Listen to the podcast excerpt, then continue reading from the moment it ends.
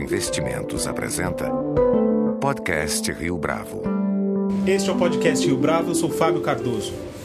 Fundado em 1942, o grupo editorial Record tem hoje um catálogo com mais de 6 mil títulos, distribuídos em cinco editoras e nove selos. De romances nacionais a narrativas históricas, a Record se consolidou como o maior conglomerado da América Latina, contando com um parque gráfico capaz de imprimir mais de 10 milhões de livros por ano.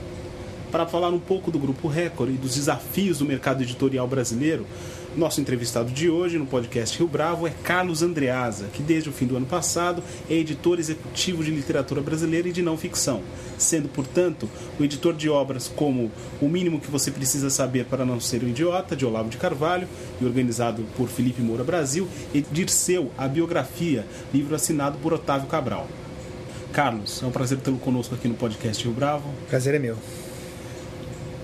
com tantos livros à disposição e mais do que isso, tantas plataformas de autopublicação, qual é o papel do editor hoje no mercado editorial? Acho que é mais importante do que nunca, né? É, eu acho a autopublicação muito importante, eu, estou atento a isso. Inclusive encontro autores, já publiquei alguns autores, ainda vou publicar é, escritores cujo primeiro livro foi uma autopublicação. Então é uma vitrine importante e o editor tem que estar atento a isso. Só que eu acho que nós não podemos prescindir, e eu não falo isso reservando o mercado, acho que a, não se pode prescindir do papel importante do intermediário na publicação do livro. Não é simplesmente o editor não é simplesmente aquele que viabiliza a existência física ou digital do livro com o seu selo, com a sua marca mas é o cara com quem o autor pode e deve trocar ideia. Né? É, o, é, o, é uma voz, é um interlocutor, ah, é, em certos sentidos, uma, uma, um fundamento, uma segurança. É, na verdade, o editor é aquilo que o autor quiser. Né? Tem, tem autores com quem é, eu tenho relações diferentes é, em livros diferentes. Tem o mesmo autor, muitas vezes, é, quer para um determinado projeto que o editor participe, leia, dê opinião sobre determinados trechos. E o editor tem que ser esse cara. Mas o mesmo, mesmo escritor, num livro seguinte, é, pode se comportar de uma maneira diversa e, olha, eu vou te entregar o livro pronto e não quero. Depois a gente vê. O editor é isso. É, é, um, é um personagem importante, não só por, por, viabilizar a existência do livro, mas também por balizar, né? A, a, vida do escritor é muito solitária, do autor é muito solitária, tanto de não ficção quanto de, de ficção.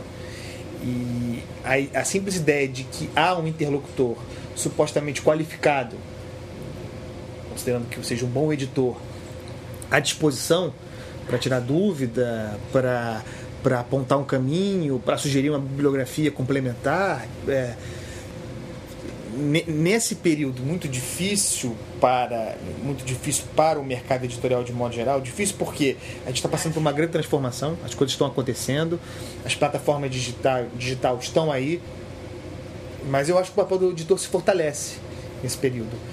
Inclusive por isso que eu falei no começo é, para prospectar na autopublicação aqueles aqueles autores que merecem o livro físico, ou que merecem a chancela de uma editora como a Record. Eu acho que é, houve um fenômeno muito curioso há, há algumas, alguns anos, talvez há uma década, dos blogs e dos blogueiros. É, muitos autores que hoje estão publicando aí, sobretudo ficção, surgiram com blogs e numa onda dos blogs. Havia muitos blogs e muitos escritores, poucos sobreviveram, poucos migraram para o livro. Eu acho que a autopublicação também é, é, é um novo blog. Você tem uma amostra muito grande e o mercado vai, o mercado vai dizer quem chegará à Record ou às outras editoras. É, o editor tem que estar atento a isso. Mas é uma ferramenta complementar. Eu vejo dessa forma.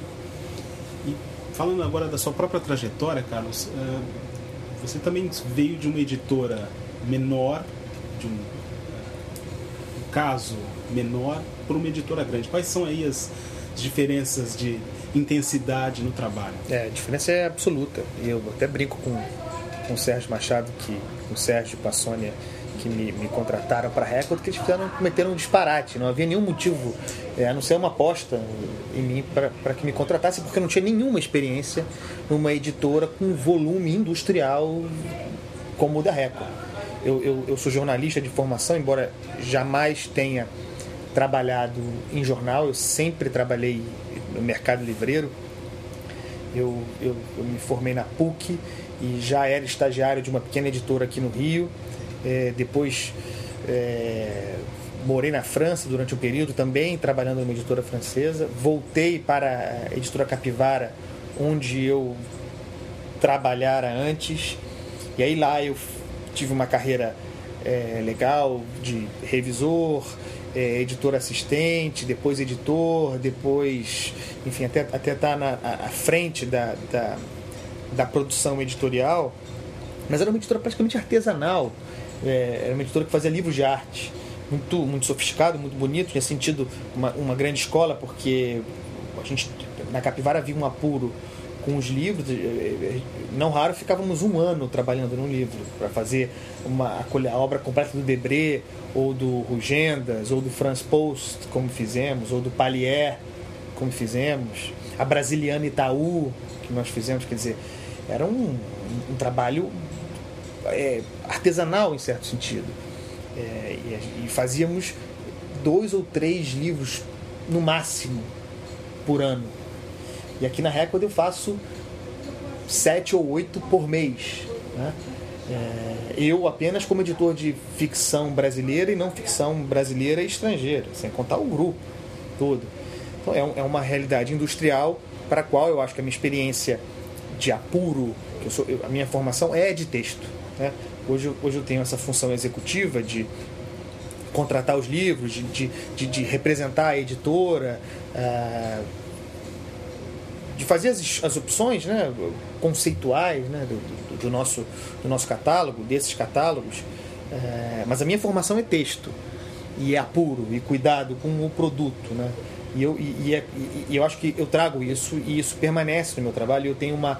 Eu tenho, hoje em dia está mais apertado ainda, mas eu tenho sempre um ou dois livros aos meus cuidados, né, em termos de texto. E quanto tempo é dedicado o seu tempo de trabalho? Quanto tempo você dedica para cuidar do texto e para cuidar é. das coisas da cadeia do livro de um modo geral? Eu estou revendo isso, porque quando eu era editor de não ficção apenas, embora fosse um trabalho incrível, volume extraordinário, eu tinha mais tempo do que eu tenho agora que acumulei a literatura desde, desde janeiro. Então isso ainda está ainda não, não está claro, mas eu estou me aproximando do modelo que eu considero ideal. Eu sempre tenho ao menos um livro aos meus cuidados texto, pode ser de ficção, pode ser. Agora, por exemplo, eu estou cuidando do livro da Nelly da Pinhon, que é um livro de contos que nós vamos lançar no final do ano, tá? Os meus cuidados. Antes eu estava cuidando do Indefensável, que lancei agora há pouco, uma reportagem extraordinária, o caso do, do goleiro Bruno, né? O assassinato da Elisa Samúdio. Esses livros ficaram comigo, aos meus cuidados, né? É, cada um com as suas necessidades específicas. É, e, e, e eu reservo para texto amanhã. Eu chego muito cedo, Começo a trabalhar muito cedo, acordo muito cedo, começo a trabalhar muito cedo e fico mais ou menos até a hora do almoço, que geralmente é meio dia e meia, cuidando do, da, de, de 8 às, a, a meio dia e meia, cuidando do de texto. Depois do almoço eu cuido da parte executiva, burocrática, contratos, contatos com, com autores, reuniões, planejamento, é, tenho organizado assim. Antigamente eu, eu, eu, eu, ficava meus cuidados, do texto aos meus cuidados, um livro é, que seria publicado em quatro cinco meses, agora eu estou dando mais prazo porque eu tenho menos tempo para isso.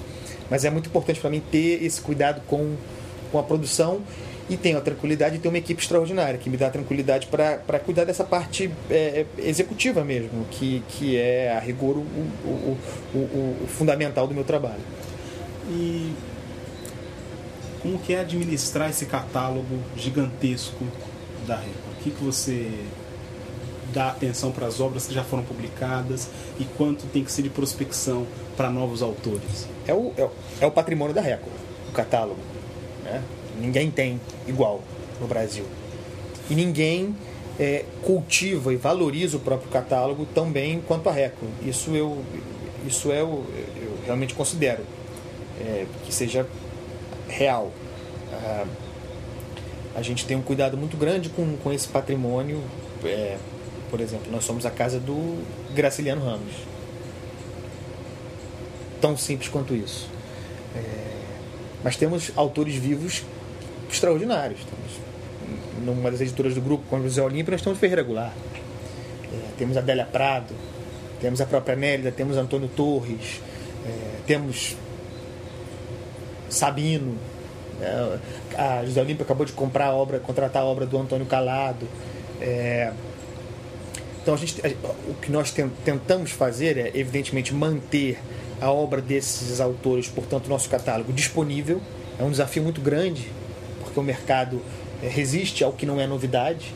E aí, é, e aí é que entra o peso de uma editora como a Record. Quer dizer, é, em certo sentido, ela precisa se impor e, e garantir espaço para os seus clássicos, mas também temos tentado e temos feito gerar produtos novos a partir da obra desses autores. É, contratar curadores, por exemplo, como fazemos com o Graciliano Ramos, bem sucedidos. É, pesquisar e criar produtos, livros novos, reuniões de textos, procurando inéditos, abordagens diferentes para a obra desses autores, que é a melhor forma de cultivar um catálogo. Na medida do possível, fazemos isso.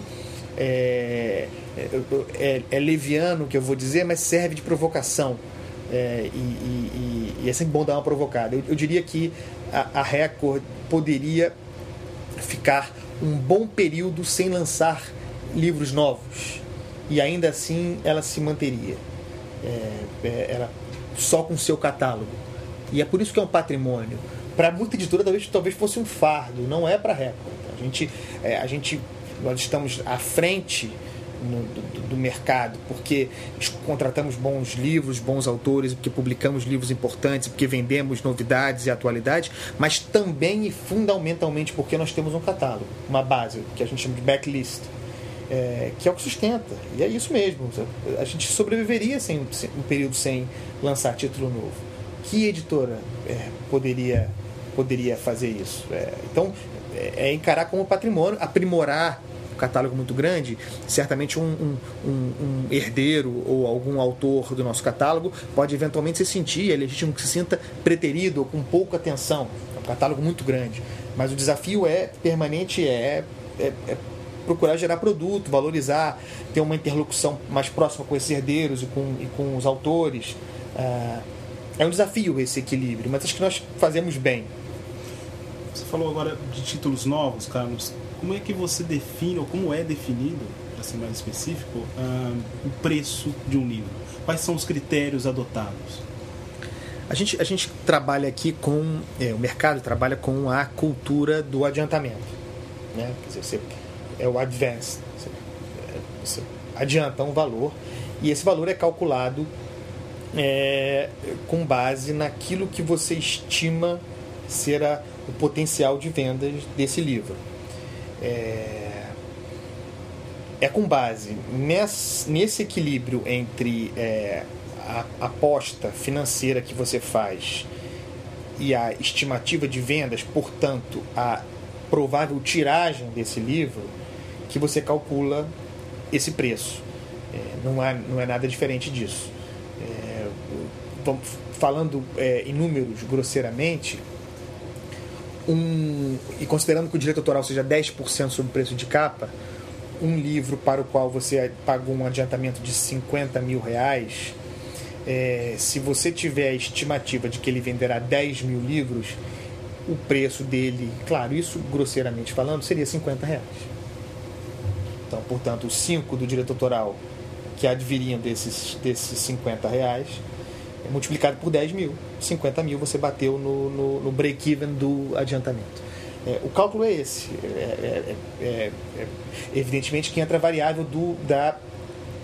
E, e, e isso para isso nós temos a vantagem de termos um parque gráfico próprio, como você disse, entra o, o, o material, né? entra a matéria-prima, o, o, papel, a tinta, o custo de gráfica. Como a, a Record tem gráfica própria, é, a gente tem um preço produto unitário mais barato do que eventualmente a concorrência que publica livro fora. Essas são as variáveis, são as variáveis simples do processo industrial, que inclui, portanto, essa base é, concreta, claro, que varia preço, fornecedor e tal, mas que é que você cota do, do, daquilo que, de quanto de quanto a matéria-prima fundamental desse livro custará e entra essa variável subjetiva, de fato, que é o quanto você pagou por aquele livro para tê-lo e quanto você estima que ele venderá. Ah, essa, essa, essa mistura, numa reunião que nós fazemos aqui é, quinzenal, o conselho editorial se reúne e delibera sobre essas questões e define o preço de capa de cada um dos livros. Ah, e, e a gente acredito que nós façamos isso bem hoje que a gente tenha preços competitivos. Né? É evidente que quanto maior a tiragem, menor o, menor o, o preço. E é o nosso grande desafio, inclusive em relação aos, aos títulos estrangeiros. Né? Porque a gente tem aqui uma. O, a verdade é que a média de tiragem de um livro brasileiro está entre 3 e 5 mil. Falar diferente disso é mentira. Você tem exceções. Mas é isso, 3 mil e 5 mil.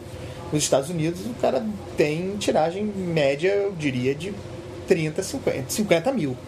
Então. Circula muito mais livro. Muito mais livro, muito mais público, muito mais. Outro dia o Cristóvão Tesa, que é um querido autor, um grande autor, é, é ficcionista, notável, é, é, estava aqui conosco semana passada é, almoçando e o livro dele saiu, o, o, Professor, o último livro dele, romance, saiu com uma tiragem importante para o mercado de ficção brasileira, de 10 mil brasileiros. E ele tinha ido à China, onde lançaram O Filho Eterno, um livro antigo dele. Na China, o livro dele saiu com a tiragem igual à tiragem brasileira. Porque o mercado, o consumidor chinês, e inclusive, claro, com muito incentivo estatal e compra estatal, mas isso é outra história, também tem no Brasil, é, é maior. Então, a gente tem que. É, evidentemente que o preço vai ficar mais. O livro ainda é caro no Brasil. Ele é caro. Mas ele, ele, ele não é uma, uma, obra de ficção. Ele, ele tem base nessas questões que eu estou falando aqui. O mercado consumidor é pequeno. Ainda é pequeno. Aliás, tem uma outra questão importante de falar sobre, sobre mercado editorial. É, e é uma coisa em que eu penso muito. O nosso mercado cresce muito e se profissionaliza muito rapidamente e lança cada vez mais livros sem, a meu ver, que, que exista um público consumidor acompanhando esse ritmo. Eu vejo os livros cada vez, cada vez mais bem feitos, cada vez mais sofisticados, um trabalho editorial cada vez mais cuidadoso e profissional no Brasil. É, muito livro sendo lançado diariamente. E a minha questão é: será que há, será que há público consumidor para todos esses livros? A minha hipótese, é, é e, eu, e, e, me assusta pensar nisso, é que tem livros, certamente não os da Record, mas tem livros que, que chegam à livraria e que saem da livraria e que voltam para os estoques editores sem ter vendido sequer um exemplar. Porque senão essa conta não fecha. Os números do mercado indicam uma coisa. É um desafio. Falando em mercado, ah, se durante muito tempo se tratou da cultura ou do produto best-seller. E mais recentemente o mercado editorial adotou um outro, uh, outra palavra-chave, que é a do mega-seller. Uh, de que modo eh, isso interfere na escolha de um novo título, principalmente pensando aí em autores estrangeiros? É, o mercado. O livro vira o livro vira um mega-seller porque o editor pagou milhões para contratar aquele livro. Então ele, ele tem que correr atrás de que aquele livro que, digamos, era um best-seller é, se, torne no, se torne um mega-seller. Verdade é essa. Você paga 2 milhões de dólares para um livro para publicar no Brasil e, e tem editora pagando, é, você precisa fazer esse livro vender pelo menos 200, 300 mil exemplares para empatar esse investimento. Porque não é só o adiantamento que você pagou, mas é também o investimento obrigatório que, um, que, um, que uma cifra monumental dessa exige. Marketing, eh, marketing, marketing, marketing. Então, assim, é uma conta, é uma conta fabulosa. É, eu, eu, eu, confesso que eu, eu adoro best-seller, eu adoro entrar em lista, eu tenho sempre o objetivo de, de ter livros em lista, e a gente tem sido bem sucedido nisso, sobretudo na não ficção. É, estamos sempre emplacando best-sellers, que é, para mim não existe mega-seller, é best-seller e eu identifico. A, primeira, a coisa mais importante é a qualidade do livro. O livro tem que ser bom. É, e, eu acho que a gente publica bons livros. Esse é o critério fundamental. Se eles puderem ser best-sellers, maravilha, eles vão financiar outros projetos. Que é muito importante ter isso, ter isso na conta. Né? A Record é uma editora que publica poesia. É, e publica poesia porque poesia vende. com base nesse argumento muito claro, conversa clara que eu tenho com o autor. Quero o seu livro, o seu livro é muito importante, mas temos que ter uma relação de pé no chão. A estimativa tem que ser 2, 3 mil exemplares vendidos. Vamos calcular a nossa relação, o nosso adiantamento, a nossa parceria com base nessa realidade. Se a gente consegue estabelecer isso claramente, o livro se paga e dá lucro. Qualquer livro. Com clareza nessa negociação. E o importante para uma editora como a Record é que os seus livros deem lucro. Ou, na pior das hipóteses, que empatem aquele investimento inicial. É, que é o que permite, e, e para mim, como editor, isso é fundamental. Eu, eu, penso na carreira dos meus autores. Eu penso no próximo livro também. Então, eu quero que o seu livro de estreia aqui na casa se pague. Essa é a condição fundamental. A gente se orienta para isso o tempo todo, porque ele se pagando, ele imediatamente abre as portas para o próximo e para o próximo, num degrau. Ou eventualmente numa esteira, se não houver lucro, mas se pagando. É, é, o, é o conjunto da operação que é lucrativa para gente. Sobre mega seller, mega seller é uma, uma expressão que, a meu ver, é derivada do cinema, que seria a palavra brasileira mercado editorial para o blockbuster cinematográfico. Se você for pensar no que é um mega seller no Brasil, geralmente são livros estrangeiros que vieram lá de fora já altamente vendidos e com uma carga é, comercial e de marketing muito grande, como vem os filmes americanos de Hollywood para cá, é, já pagos, é, com um cartaz imenso, envolvendo investimentos muito grandes. Aí você recebe esse livro aqui, traduz, bota no mercado, com, com um clima altamente favorável. É assim que se faz um mega seller é, no Brasil. É, é a cultura do blockbuster. E para a gente encerrar, então, qual é, tem sido a estratégia da casa, da Record, para cuidar dessa mudança de plataforma, do impresso para o digital? A Record está preparada. É, há, uma, há um grupo de editoras que criou uma empresa, uma espécie de distribuidora digital, que é a DLD, centraliza distribui e representa esse grupo de editoras e o seu catálogo digital Kindle, nas, nos suportes variados de, de digital. Então, a, a, estrutura existe e ela funciona, embora esse seja um mercado ainda incipiente no Brasil. Isso é engraçado, isso varia, isso, isso varia de, de, de país para país. Nos Estados Unidos, eu, eu imagino que seja 40% do mercado, talvez mais. É, na Inglaterra, 20%. No, na Alemanha é como aqui no Brasil, entre 2% e 5%. É, também tem um aspecto cultural. É, nós temos que estar preparados. Ainda é um produto que ainda é um produto caro no Brasil, porque o nosso negócio ainda é o físico. É, é caro também porque ainda não vende tanto. É, e, e, ainda, e, e também devo dizer que no mundo todo o e-book ainda não é um produto atraente. Ele é rigor no PDF, que você baixa e lê. Então, um desafio.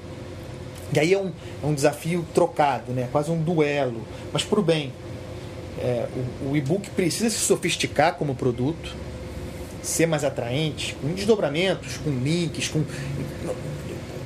Ele vai encontrar uma linguagem para ele própria, que, que, que, que, se mantenha livro como livro, mas que, mas que tenha atraentes, atrações diferentes em relação ao livro físico quando ele fizer isso, ele vai obrigar uma resposta do livro físico, é, que também terá de se sofisticar, ter, se aproximará talvez de como, de como o livro é feito nos Estados Unidos hoje. É, capa dura, é, papel de melhor qualidade, impressão de melhor qualidade, um objeto atraente para poder concorrer com um e-book atraente. Mas acho que coexistirão. Acho que com o tempo é, essa é, é, é, fantástico pensar sobre isso. Mas acho que com, o tempo o e-book absorverá um tipo de livro. Acho, por exemplo, que o livro acadêmico, físico, tende a acabar e se, e, e, e se tornar e-book, livro digital. Bom, porque poderão ser publicados mais trabalhos acadêmicos. Acho que o físico se tornará um espaço ainda mais nobre para você investirá nos seus grandes autores, que você investirá na obra do, do Gabriel Garcia Marques, que você investirá nos grandes autores literários. É, é, eu acho que haverá um equilíbrio é, entre essas forças, mas de, de, de coexistência. Não, não, não, acho realmente, não acho que o livro físico esteja ameaçado é, longe disso. Acho que é, vai precisar dar uma resposta de sofisticação. Vai ter que deixar de ser essa brochura convencional para ser um produto que as pessoas querem ter em casa, que seja, uma, que seja um livro atraente também do ponto de vista visual. E o e-book, por sua vez, vai ter que dar uma resposta desde já ao livro, ao livro como ele é hoje. O e-book precisa, precisa criar uma identidade própria que não seja o PDF que nós vendemos hoje, porque a rigor é isso. E no mundo todo. É, tem experiências interessantes, mas aí tendem tende a que seja um aplicativo daquele livro. Mas não é disso que eu estou falando. Tem que ser um e-book. É, mas como? Qual é o desafio? Eu não tenho resposta para isso. Eu sei que ele precisa melhorar como produto e precisa ter um preço mais atraente. Você, você não pode. Você tem e-books, e eu entendo que seja assim, porque eu repito, o nosso mercado ainda é o físico, e onde a gente vende muito é no físico. Mas você não pode ter um livro que custa 50 reais no físico e que custa 35 no, no e-book. É, não faz sentido como consumidor. Mas para a realidade do mercado, é essa. A gente tem que ser franco. Não podemos fazer por menos. Carlos, muito obrigado pela sua participação no podcast Rio Bravo. Foi ótimo. Tô, estou às ordens. Com edição de Flávio Duarte e produção gráfica de Leonardo Testa, este foi mais um podcast Rio Bravo. Você pode comentar essa entrevista no SoundCloud, no iTunes ou no Facebook da Rio Bravo.